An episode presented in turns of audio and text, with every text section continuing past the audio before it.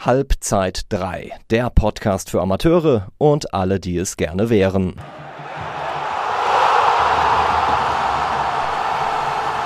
Herzlich willkommen zu einer neuen Folge Halbzeit 3. Die Sommerpause hat ja jetzt allseits bekannt ein Ende gefunden und die meisten von euch haben jetzt auch schon mindestens einen Spieltag absolviert, wenn sie das hören. Ja, und zu diesem Anlass habe ich mich hier mit dem Jojo zusammengefunden. Hallo Xenia. Hallo Jojo. Und bist du gut durch den Sommer gekommen? Och ja, soweit. Hoffentlich dauert er ja noch ein bisschen an, aber Fußballzeit ist zum Glück wieder da. Und du hast Bock wieder? Ich hab Bock, vor allem da unsere letzte Podcast-Folge so einen guten Anklang bei euch gefunden hat. Richtig. Also schon mal danke für das positive Feedback, was wir bekommen haben ja, der Star der Show war da definitiv der Ali Takichi. Deswegen war er wirklich sehr cool und hat uns natürlich auch sehr gefreut, dass so gut angekommen ist. Und ja, vielleicht da auch schon mal generell an euch, falls ihr irgendwelche anderen Themenvorschläge habt, ähm, immer her damit. Und ähm, interessante Personen, vielleicht könnt ihr euch auch selbst vorschlagen. Wenn einer denkt, der ist wichtig, äh, kommt er zu uns. Nein, also wie gesagt, falls es interessante Stories gibt, die ihr mit uns teilen wollt, immer her damit. Wir freuen uns natürlich. Ja, dann jetzt mal zurückzukommen um auf das eigentliche Thema von heute. Die Sommerpause ist vorbei. Jojo, wie erlebt man das so als Spieler? Ist es gut, auch mal eine Auszeit zu nehmen? Ja gut, ich meine, bei uns war es zum Beispiel so, bei vielen anderen auch, wenn du Relegation spielst oder Ausstiegsspiele, dann ist die Sommerpause deutlich kürzer als bei den als bei anderen. Aber ja, wichtig ist es schon. Ich meine, irgendwann hat man dann auch nicht mehr so die große Lust, beziehungsweise ist halt auch einfach ext extrem anstrengend, teilweise ermüdend. Ist ja schon ein Aufwand, den man da Woche für Woche hat. Und deswegen tut so die ein oder andere Woche ganz gut. Wie sieht es bei dir so aus? Naja, als nicht selbst Fußball spielende Person wahrscheinlich noch mal ein bisschen anders. Aber klar, man es braucht so zwei, drei Wochen und dann denkt man aber schon wieder, auch jetzt mal so ein Samstag auf dem Sofa mit Bundesliga, das wär's. Kribbelt's wieder, ja? Ja, definitiv. Aber so schön die Sommerpause für viele ja auch ist, früher oder später startet ja dann auch wieder die Vorbereitung. Und die ist ja bei den verschiedenen Vereinen unterschiedlich hart, würde ich sagen. Jetzt auch mal ganz gleich der Liga. Wie sehen denn so die verschiedenen Vorbereitungen aus? Was würdest du sagen? Ja, ich kann jetzt natürlich nicht für alle sprechen, aber was man so mitbekommt von Freunden, von anderen Vereinen, die um einen rum sind, also es ist gar nicht mal so abhängig von der Liga, finde ich. Also ich habe schon viele Kreisligisten sehr hart trainieren sehen. Da wird dann auch mal gerne der gute alte Waldlauf vom Trainer ausgepackt. Aus irgendwelchen Gründen sind da immer relativ wenige Leute da. Ich frage mich warum. ähm, Nee, aber es gibt auch beispielsweise jetzt Mannschaften, die höher angesiedelt sind, die jetzt nicht so die krasse Vorbereitung spielen, ähm, beziehungsweise halt einfach jetzt auch nicht so hart trainieren, weil sie denken, dass man die beste Praxis dann doch in den Spielen bekommt und ähm, ja, es hat so jeder Trainer so seine eigene Ausrichtung. Natürlich ist die lockere bei den meisten Spielern dann auch beliebter, ja, da wird dann eher mehr gespielt, es wird halt mehr mit Ball gearbeitet, aber es gibt natürlich auch die Leute, die dann äh, ja eher zu den Laufschuhen und den Medizinbällen greifen. Was jetzt die beste ist, kann ich natürlich nicht sagen. Es hat äh, immer positive Beispiele auf beiden Seiten gegeben, aber es gibt ja wahrscheinlich auch noch andere Probleme, oder? Was sagst du so? Ja, ich glaube, dass halt auch einige damit zu kämpfen haben, dass schlichtweg ganz viele Spieler nicht da sind. Ich meine, es ist auch von vielen Spielern an sich halt die Zeit im Jahr, wo es dann mal in Urlaub geht oder Freunde besuchen, was weiß ich was. Und das ist ja dann auch ein Problem für den Verein, den Trainer etc. Ja, also es ist gut, dass du es ansprichst, weil es war vor allem in den Jugendmannschaften ja immer so. Also dadurch, dass du ja die, die Schulferien hattest, hattest du ja immer so einen Zeitraum, wo alle weg waren sozusagen. Also die einen waren zum Beispiel in den ersten drei Wochen weg und die anderen in den letzten drei Wochen und eine Woche nach den Sommerferien geht's dann auch wieder los. Das hast du jetzt natürlich beim aktiven Fußball nicht unbedingt, weil die Leute ja alle unterschiedlich Urlaub haben. Ich glaube, ich kenne keine Uni, die gemeinsam mit irgendwelchen anderen Unis frei hat. Also die Leute haben ja komplett verschiedene Semesterferien oder dementsprechend anders Urlaub, wenn sie arbeiten. Ich glaube, niemand will in der Vorbereitung gar nicht trainieren, auch wenn man es teilweise ja, den Trainer ein bisschen verteufelt, wenn es dann wirklich mal anstrengend wird, aber im Endeffekt willst du ja auch trainieren und willst ja auch gut vorbereitet sein, egal jetzt in welcher Liga du spielst. Und ja, deswegen tut es immer ein bisschen weh, auch für den Verein, vor allem für den Trainer, der sich da die Mühe macht. Und wenn natürlich keine Leute da sind, ohne denen jetzt einen Vorwurf zu machen, weil sie ja wirklich ihren, ihren Urlaub dann auch so nehmen müssen, wie es können, ist es schwierig. Aber auch da finden dann alle Vereine irgendwie einen Weg und äh, das, ja, dem gehört dann auch Respekt gezollt. Nun ist es ja so, dass zumindest in den meisten Amateurligen gestern die neue Saison begonnen hat. Ähm, was ist denn so das Besondere für einen Spieler am Saisonstart? Weil im Grunde genommen ist es ja eigentlich nur ein Spiel wie jedes andere auch. Ja, könnte man zumindest meinen. Im Endeffekt ist es dann doch irgendwie was anderes, weil es hat so einen komplett anderen Flair. Man hat jetzt ja längere Zeit nicht gespielt, man hat teilweise auch neue Spieler, das ist bei dem einen Verein mehr, bei den anderen weniger. Und da ist es dann schon mal was komplett anderes. Du spielst vielleicht in einer neuen Liga, ja, das ist ja dann auch ein kompletter Unterschied zum, zum Jahr davor und deswegen, ja, freut es einen natürlich und ich meine, sagen wir es mal so, viele Vereine versuchen dann auch einfach, ähm, ja, mit einer anderen, mit einem anderen Anspruch in die Liga zu starten. Man hat vielleicht höhere Ziele und ähm, die will man am ersten Spieltag ja vor allen Dingen dann erreichen. Da ist man ja noch richtig motiviert und das geht alles bei Null los. Und eine Mannschaft, die im letzten Jahr oben gestanden ist, kann dann auch einmal auf einmal vielleicht äh, ja eher weiter unten angesiedelt sein. Deswegen ist das ein relativ äh, ja, spannender Tag und äh, viele hatten wahrscheinlich gestern Spaß. Für manche lief es dann wahrscheinlich nicht so gut, aber die Saison ist ja zum Glück noch lang. Ja, und in dem Sommer hat sich jetzt ja auch einiges geändert. Äh, kannst du mir da weiterhelfen? Ich blicke da irgendwie so nicht mehr ganz durch. Natürlich kann ich dir weiterhelfen. Ah, das ist ja aber super. Es ja. gab nämlich einen Haufen neuer Regeln zu dieser Saison und ich würde jetzt einfach mal ein paar davon vorlesen und du kannst ja mal deinen Senf dazugeben, was du dazu so sagst. Kläre die Unwissenden auf, inklusive mir. Und zwar, eine der neuen Regeln lautet, ein Spieler, der ausgewechselt wird, muss das Spielfeld über die nächste Begrenzungslinie verlassen, es sei denn, der Schiedsrichter zeigt an, dass der Spieler das Spielfeld direkt und sofort an der Mittellinie oder einer anderen Stelle verlassen darf. Ja, finde ich prinzipiell eine gute Sache. Ist jetzt natürlich keine große Veränderung, die das Spiel aktiv ändern wird. Ich weiß nicht, vor allem ein Zeitspiel wird wahrscheinlich, oder? Es betrifft vielleicht auch mehr den Profifußball. Ja, ja wobei Zeitspiel würde ich es vielleicht noch, also dadurch wird halt so gegen Zeitspiel, wenn der andere, da lässt sich der ein oder andere clevere von uns ja mal äh, auf die andere Seite fallen, um dann den möglichst weiten Weg nach draußen zu haben. Das ist natürlich jetzt weg, ja. Man kann höchstens nur noch über die Hälfte vom Platz laufen. Aber es ist halt auch so die Frage, wie es umgesetzt wird, oder? Also ja. ich kann mir es irgendwie nicht vorstellen, dass es bis in die Ligen runter umgesetzt wird. Komplett. Das wird man sehen.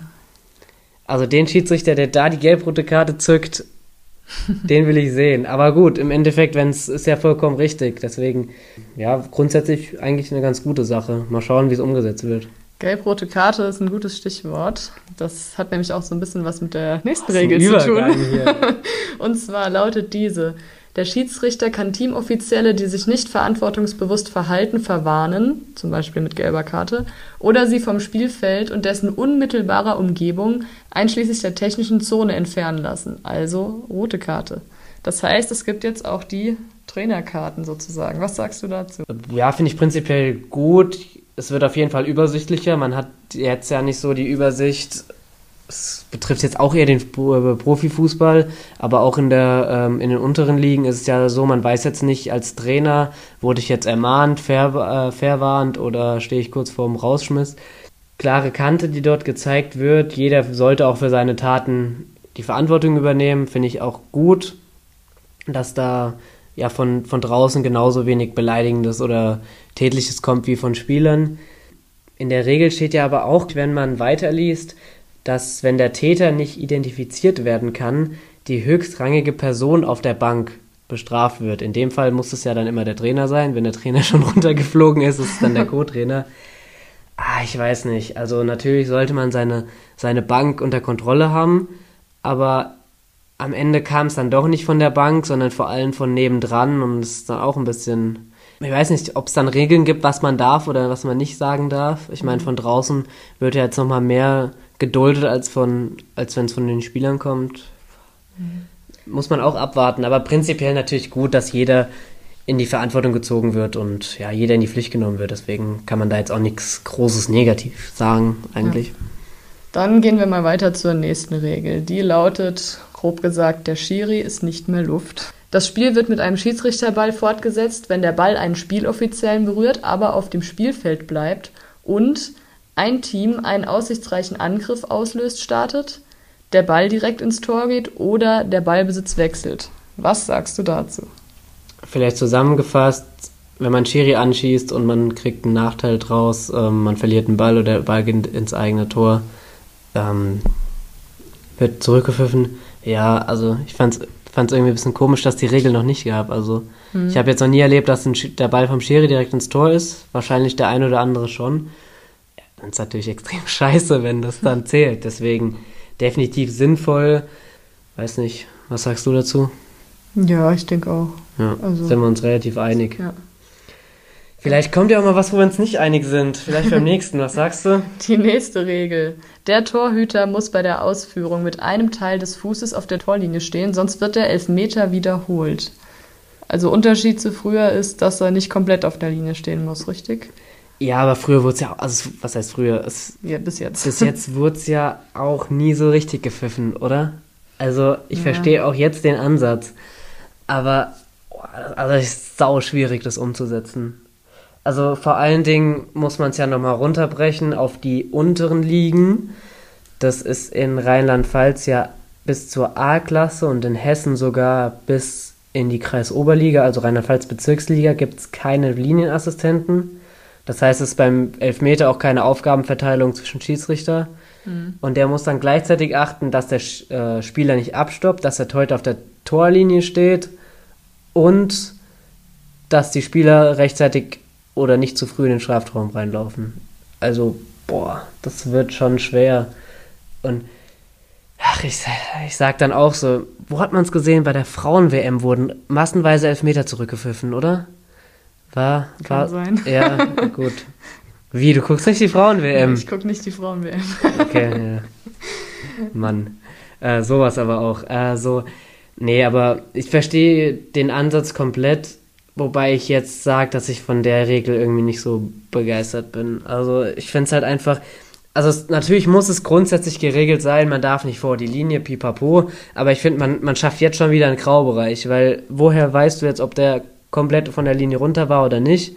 Aus seinem Videobeweis. Ja gut, dann äh, führen wir den jetzt überall ein. in, in allen Kreisligen dieser Welt wird der Videobeweis eingeführt. Und ähm, ja, ich verstehe, was du meinst. Es ist schwer zu kontrollieren einfach. Wie gesagt, also von den neuen Regeln muss ich jetzt sagen, da wird eher noch ein Fass aufgemacht als zu. Deswegen, ja, ich weiß nicht, was ich von halten soll. Letzte Regel, genau. oder? Genau, zum Schluss habe ich noch eine, die dir vielleicht gefallen könnte. Und zwar geht es um den Abstoß. Der Mitspieler des Torwarts darf den Ball jetzt auch innerhalb des Strafraums annehmen. Ein Segen für den Spielaufbau, sage ich, oder? Also, ja, finde ich definitiv gut. Macht die Regel an sich hat meiner Meinung nach nie großen Sinn gemacht, dass man da jetzt warten musste, bis der Ball aus dem 16er draußen ist. Wenn ich das richtig verstanden habe, gilt es für die Mannschaft, die den Abstoß nicht ausführt, ja immer noch. Also die muss immer mhm. noch außerhalb vom 16er stehen. Und ja, es macht es halt einfach deutlich leichter.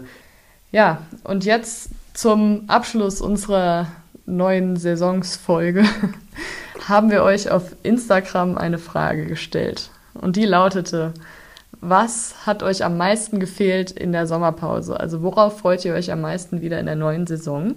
Und da haben wir einige Antworten von euch bekommen. Der erste Nutzer hat geantwortet, kaltes Weizen an der Bande. Ich glaube, das können wir definitiv bestätigen. ja, den nächsten, den wir haben, war der Aaron, der uns geschrieben hat. Der hat gesagt, das Rumgeschreie von den alten Herren am Spielfeldrand, das Dummgebabbel, es gibt eigentlich nichts Besseres. Du als Experte vom Spielfeldrand gehst damit konform, oder? Ja, ich glaube, jeder kennt sie, die älteren Herrschaften, die schon immer auf die Plätze kommen und sich gerne mal sehr echauffieren. Aber das macht den Amateurfußball ja auch aus. Finde ich super. Mache ich später genauso. Die SG Guldenbachtal sagt Fußballsonntage. Ja, das ist klar. Kann man jetzt nichts gegen sagen, oder? Ja, der Instagram-User nicht vorhanden hat uns ebenfalls geantwortet. Er hat gesagt, Bratwurst und dumme Sprüche. Die dumme Sprüche hatten wir schon, die Bratwurst noch nicht. Aber auch da gibt es nichts gegen zu sagen. Finde ich super, freue ich mich auch schon riesig drauf. Ich habe auch lange keine Bratwurst mehr gegessen. du hast, glaube ich, noch länger keine Bratwurst gegessen, oder? Ganz schön lang nicht mehr. Warum? Gab nur Veggie-Würstchen. Sowas aber auch. Ähm, der nächste trägt den tollen Instagram-Namen André Iniesta und sagt, samstags weniger saufen zu können. Das ist eine interessante Antwort. Aber gut. Das habe ich jetzt nicht ganz verstanden. Er freut sich drauf, dass er Samstag weniger saufen muss. Für das Spiel am Sonntag. Ach so. Ich glaube, er Aber sonst die- muss er immer saufen. Scheinbar Ja, schon. Da ist der Druck dann, der Druck der Freunde zu hoch, äh, verstehe ich. Aber man muss sich auch mal rausnehmen können. Der Annie hat geschrieben, Derby-Feeling, Hashtag SVS. Weiß jetzt nicht, wer mit SVS gemeint ist, aber der SVS ist im Derby-Fieber. Ich glaube, jeder von uns, die Ersten haben vielleicht schon das erste Derby hinter sich. Mit einem Derby in die Saison zu starten, auch immer richtig geil. Deswegen, ja, gute Sache. Ja, das waren einige Antworten von euch an uns. Und gibt's noch was zu sagen oder haben wir alles abgehabt? Eigentlich nicht, außer der Sache, die wir vielleicht schon am Anfang gesagt haben. Wie gesagt, falls ihr irgendwas habt, gerne uns schreiben. Wir sind über die ganzen Wooper-Kanäle zu erreichen. Und ähm, ja, wir freuen uns immer, wenn da coole Themenvorschläge reinkommen und können es nicht erwarten, die zu bearbeiten. Und Ansonsten bleibt nur noch zu sagen, supportet uns gerne weiterhin, das freut uns immer sehr. Ihr findet uns wie immer auf Spotify, YouTube, den FUPA-Seiten und Apple Podcasts. Und ihr hört immer jeden ersten Montag im Monat von uns. Von daher, so wie heute. So wie heute. Von daher, in einem Monat gibt's wieder Neues. Wir freuen uns. Bis dann und tschüss. Ja, geht raus und spielt Fußball, würde ich sagen. Ciao.